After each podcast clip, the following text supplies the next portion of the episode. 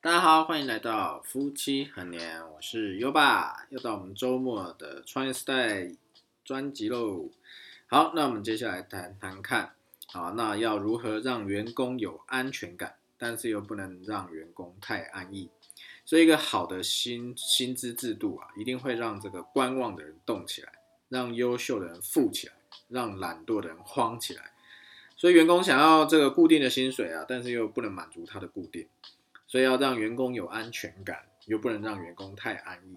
那就要考虑它的规范性、持续性，还有一个激励性。好，那我们在之前在谈这个花钱的人，啊，就是比较偏向内部行政的人，这个发薪水的这个原则之后啊，好，现在来谈一下这个赚钱的人，啊，他的薪水啊，奖金该怎么发？然后这里讲赚钱人，就是指公司的这个销售业务人员。啊，很多公司都有很多的业务人员，但是业绩不一定好，啊，不够有动力。那这个业务人员没动力的原因，通常是因为底薪太高了。如果业务人员底薪很高，哦，那他没有业绩就能拿到一笔很高的薪水，这样他就可能倦怠、懒惰，啊，所以这样公司的这个营业额、业绩啊就不可能好起来。因为去拜访客户总是有机会被人拒绝的，也有可能被人看不起啊，啊，泼水啊，拿扫把杆啊。这些开玩笑，但是都有各种可能嘛，被拒绝可能，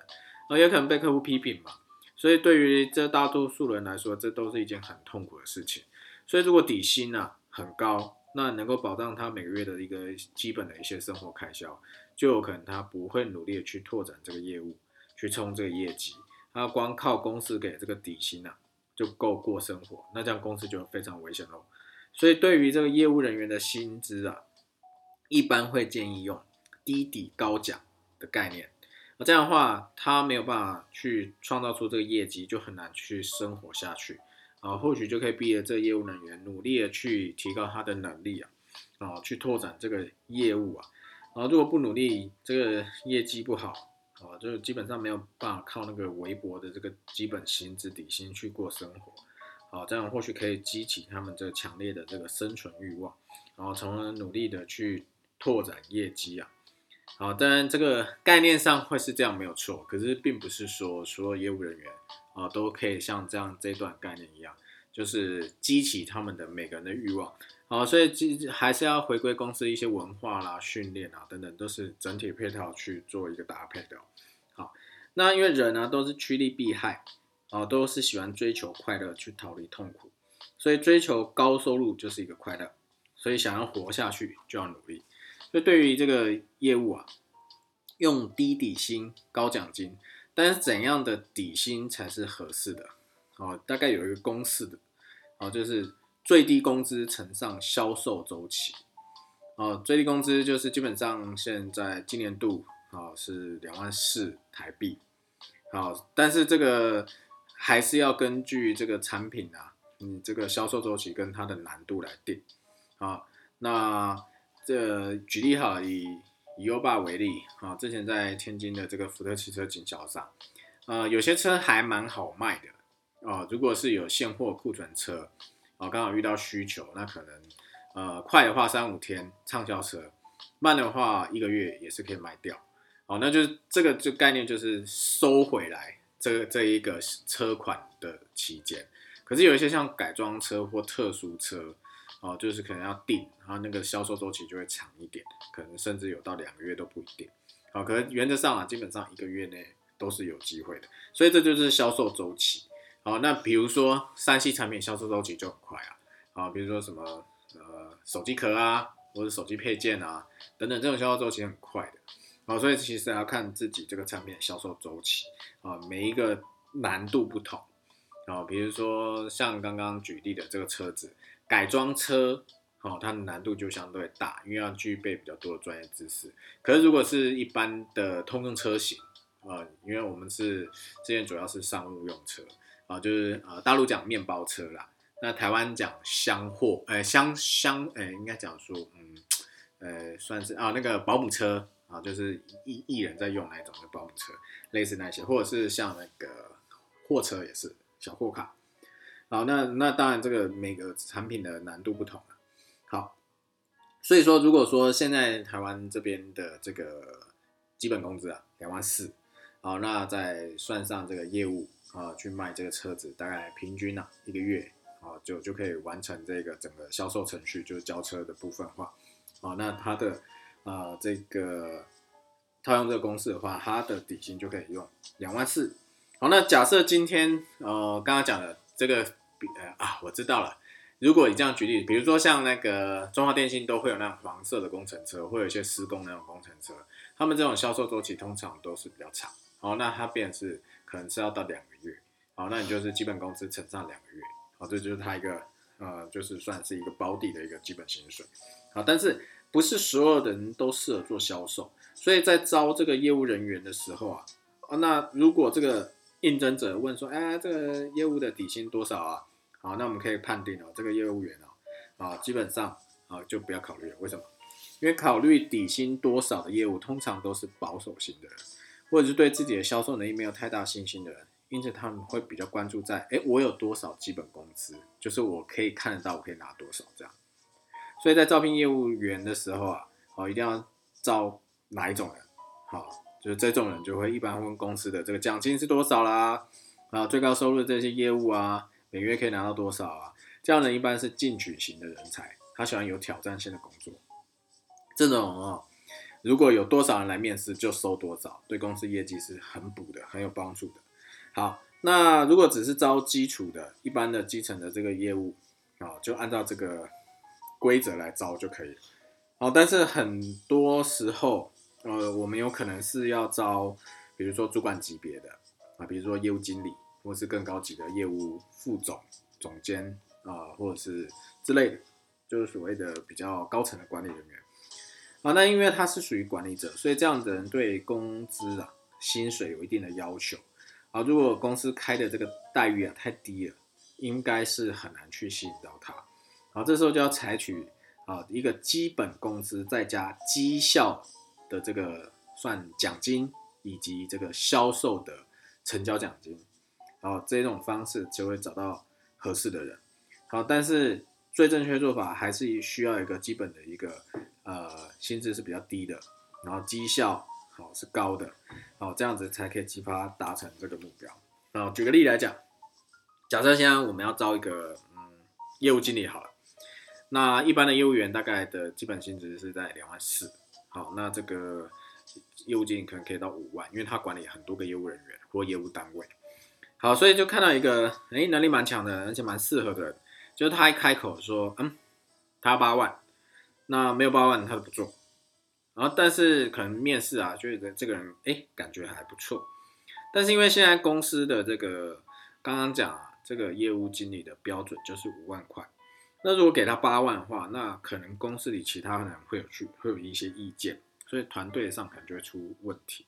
所以有些老板他可能就会这样做。明面上给他五万，啊，私底下再跟他讲，不然我再给你三万，啊，就是希望能够把这人留在团队里头，好，就是来使用它，好，但是世界上没有不透风的墙啦，哈，所以如果有一天啊，这个事情被其他员工知道，员工一定会心里不平衡，觉得这老板超不公平，好，这样对公司团队发展是非常的不利，所以最好不要用这样的一个方式，因为公司在这个招聘啊人才当中有一个很重要原则就是。要匹配，啊要配，就是怎么讲，要配合啦，要配对得到，能力要能够跟薪水去做配合。如果公司给的这个薪水跟他想要薪水不一样，就代表不不匹配不配合。好，这样的人就算加入了公司了，总有一天也会离开的。好，这样对公司的发展是不太好的。因为很多人在加入公司之前啊，很会吹哦，哦，就是把自己讲多厉害多厉害。高瓦高这样子啊，吹得天花乱坠，但是真的在做的时候就没一撇啊，就是另外一个模样，然后就是一直出包，然后没办法完成啊，讲了一口好工作，类似这样概念啊，所以说在加入公司之前啊，在让他去做事之前，但是又看不出这样的一个真正的一个能力，那怎么知道有没有去匹配呢？好，就有一个方法，好，如果说碰到哈。这样子类型的员工，我们就会知道怎么处理。好，假设看到一个优秀人才，很想聘请他，但是他开口就跟你讲说：“哎，我需要，我想要多少？”跟你自己开的这个目前公司的这个政策上有一个差距，那怎么办？举例好，刚刚前面讲的，假设公司现在想花啊一个月五万，好去请一个业务经理，然后有个人过来应征，然后各方面都还不错，都蛮符合公司的一些条件的，好，但是他说要六万，好，那如果不给六万，他就不会来。好，那如果说认为说这个人可以给公司赚超过一个月六万，但是担心这个老员工啊，或是其他干部啊不公平，或是害怕给他六万之后，并没有给公司创造出六万以上价值怎么办？所以可以这样做，就跟他说，你这样的人啊，一个月六万怎么够？我给你一个月八万好了。但是我公司的这个薪水是这样算，哦，你的这个固定的薪水五万，啊，绩效的这个奖金是三万。好，对应的这个营业额啊，就你每个月业绩的扣打是一百万。好，但是这个业绩指标是举例啦，好，可以根据各公司实际情况去做一个制定哦。那假设你今天能够每个月哦完成这一百万业业绩，那你就可以拿到好这个五万的基本薪资，再加三万这个绩效奖金。好，所以只要每个月完成每月的这个营业的这个目标哈，就可以拿到你想要这个。啊，不是超越你想要的这个八万元，但是如果今天只完成了一半，五十万，好，所以这个刚刚那个三万的绩效奖金呢，也只拿一半，就变一万五，所以就是五万加一万五，好，就会变六万五。那如果这个月业绩啊，啊，真的很背，好，还没开花啊，只完成了，好，这个十万就是十分之一，好，那三万就只能拿三千，所以它就是五万再加三千就拿五万三。好，所以就可以用这样的方式啊。所以如果说哈，这个人真的是有实力，那他一定会接受。那如果说哦，他不敢接受，就代表他不一定是有这个能力的人啊，只是可能嘴巴讲的比较好听一点。因为他对自己能够达成这样一个月一百万业绩都没有任何信心嘛，所以这种一定不会是老板要的人。好，可以用这样的一个赛马的机制，把不适合的人过滤掉。所以做老板的人要学会赛马，而非像马。不是要去赛马，不是去看哪一只马好，一切都要用数据去说话，不要相信员工说的，而要看他们做的。好，想要赚到多少钱，用你的业绩来换，不是靠吹牛。好，业绩不是吹出来的。啊，因为人都是因为希望而活着嘛，所以每个人都希望将来能够更好。那人呢，可以接受低开高走。好，为什么？那就是代表说，好，我可以接受。一开始是这样状态，然后越来越好，但是他没有接受办法接受高开低走。那什么是高开低走？我就开始开那么高，然后就最后只有拿到这样子。好，因为有时候有一些一开始老板他在规划的时候，他没有全面去精算这些公司的一些成本啊、薪薪资水平啊，啊，随便就定个奖金的一个办法，然后结果业务起来以后就发现，哎，请问，员工的收入高了。好，这时候就会想办法降低这个奖金哦。当它降低的时候，员业务员哦就会觉得说，哎，自己钱少，就可能离开公司。然后这 U 八非常有感觉然后，因为那时候之前节目有讲到，就在培养就是公司一些比较有业务能力的人去成为这个主管。好，然后甚至是后来这个业务能力人之前有提到嘛，他成为这个批售的这个主管。啊，那这个啊。公司的很高的营业额都是他来创造的。那最后，但是哦，因为刚刚提到了是批售，好批售就会出现一个情况，就是其实呃批售客户就是量用量来谈价。举例好像一台这个刚刚前面讲保姆车，可能平均售价是在嗯啊一百万台币。好，那可能跟你讲，我一次买十台，好，那你可不可以让让给我一台折？呃，两万变九八万，好，那有可能嘛？那这样是不是公司就会毛利会减少？好，所以这个时候啊，一开始这样子量很大嘛，啊啊，当时很爽啊，营业额超高的，然后成交台数很高啊，然后那个制造厂也就很开心啊，然后给你办庆功宴。可是后来发现，哎，这个卖越多车，然后那个业务员拿很爽啊，然后可是公司哎，因为让让了这一些金额出去嘛，让利了，然后那那反而是。这个公司这个利润下降，那就开砍砍这个奖金啊，可能原本原本一台可以拿个呃五千块，然后砍啊不行啊，你这样子原本一正常一台车应该要赚个，呃，赚个六万的，你这样子让了这个两万块的这个空间出去，然后只赚四万，等于是少了三分之一嘛。要不然这样子啊，原本一台车这样子，要不然就打打个七折好了。好，所以之前就是有这样情形，就是公司眼红，哦，眼红这个业务员拿真的蛮多的。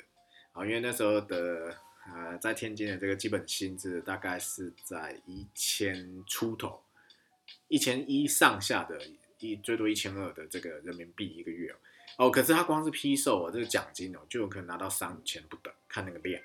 哦，所以其实其实已经超越蛮。蛮蛮多业务员，一般小业务员的一个奖金水准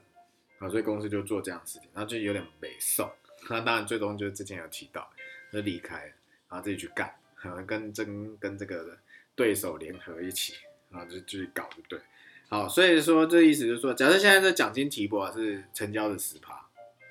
过段时间之后降成五趴，哇，有至少一半人就觉得不爽，甚至离职啊，因为他感觉收入变少。然后被老板剥削了。可是如果现在是五趴哦，然后现在大家做不错，然后改成下次以后变成十趴，然后大家就很开心。所以好的薪酬机制一定会让观望的人动起来，让优秀人富起来，让懒惰的人慌起来。啊，所以员工他想要固定的薪水，但是不能让他满足这个固定。好，一定要让员工有安全感，但又不能让员工太安逸、太爽。好，这个真的是，其实薪资这是一个很大的学问啊。你给了太多，然后员工又觉得哎，这样就 OK。你给太少，又觉得没送，然后做那么多事拿那么少，好，所以要考虑很多的这个规范性啊、持续性啊，当然最重要的激励性。那要怎么样有激励性呢？后最重要就是要 PK 机制，好，还有一个有些公司会执行叫末位淘汰机制。好，优秀人他是不会认输的，喜欢赢，所以公司里第一名的人和第二名。关系不一定会很好，因为他们互相在争这第一名嘛，但是业绩倒数第一和第二的人哈，关系一定很好，难兄难弟。为什么？今天你当第一，我当第二，反正不是你挂的车尾，就是我挂车尾。所以如果我们不把这最后一名的去淘汰掉啊，这些最后一名的就会集合这些后面这些倒数一二三名业绩不好的，天天一起聚在那边聊负面。然后说公司产品不好啦，所以卖不出去；公司制度不好啦，所以奖金拿得少，没驱动力。好，我说别人业绩好，因为运气好啊。比如说像我们会有的展厅的这个值班人员，然后刚好就是来来电量、来客数比较高啊，就是说啊那个时段好啊，怎样怎样之类，就就理由一大堆。好，所以如果不把这最差人去淘汰啊，最差人就会联合起来把最好的人给淘汰。好，这这这叫劣币驱逐良币，所以这是一个很重要的原则哦。那因为不用去奢望他们业绩会好起来，这是不可能的啊！这这世界上不成功的人，啊是有原因的。但是让一个差的人变好是很难的一件事情，但是让一个优秀的人变得更优秀是相对容易。所以只要愿意拿出奖金啊，重重奖赏的第一名，这样就会有很多优秀的人渴望变成第一名，或者是也可以这样宣布啊。每个人只要达成多少业绩目标，就可以享受公司的什么福利待遇啊，或者奖励旅游啊。好，这个这个就这个目的就是要激发他们的这个动力跟赚钱欲望，好让优秀人变得更优秀。好，因为大概呃优爸待过的每一间公司，多多少少都会有一些奖励旅游，好类似这样的一个概念。好，所以可以让这些优秀的人相互下这个战书啊。好，比如说这个月业绩。啊，如果没有你高，那我就给你多少钱？啊，如果你的业绩比我低，那你要给我多少钱？好，就可以去营造这种 PK 的氛围，让内部去充满这个火药味。然后公司用见证人的方式啊，好收下这个双方的战书，同时把这个双方的钱啊，就是是赢多少输多少这个钱啊收起来啊，避免这有些人输了不认账，同时激发他们努力去把这个钱赢回来。好，今天就讲的就是发钱的概念。啊，其实这个发钱其实就是真的，老实说啊，蛮有学问的。啊，因为这个，因为以以前优爸会负责这个呃规划薪资的一些奖金的一些工作。我那时候就觉得，哎，不行啊，这个业绩刚好遇遇遇到这个大月业绩好，然后就想，哇，这个员工领太多，这样的老板娘念说，哎，怎么发那么多啊？啊，员工领那么多啊，公司的这个利润怎么那么差？哦，然后就去做调整。然后印象很深，之前有一次这个总经理就说：“我说你这样不行哦，你的任何的薪酬奖金制度哦，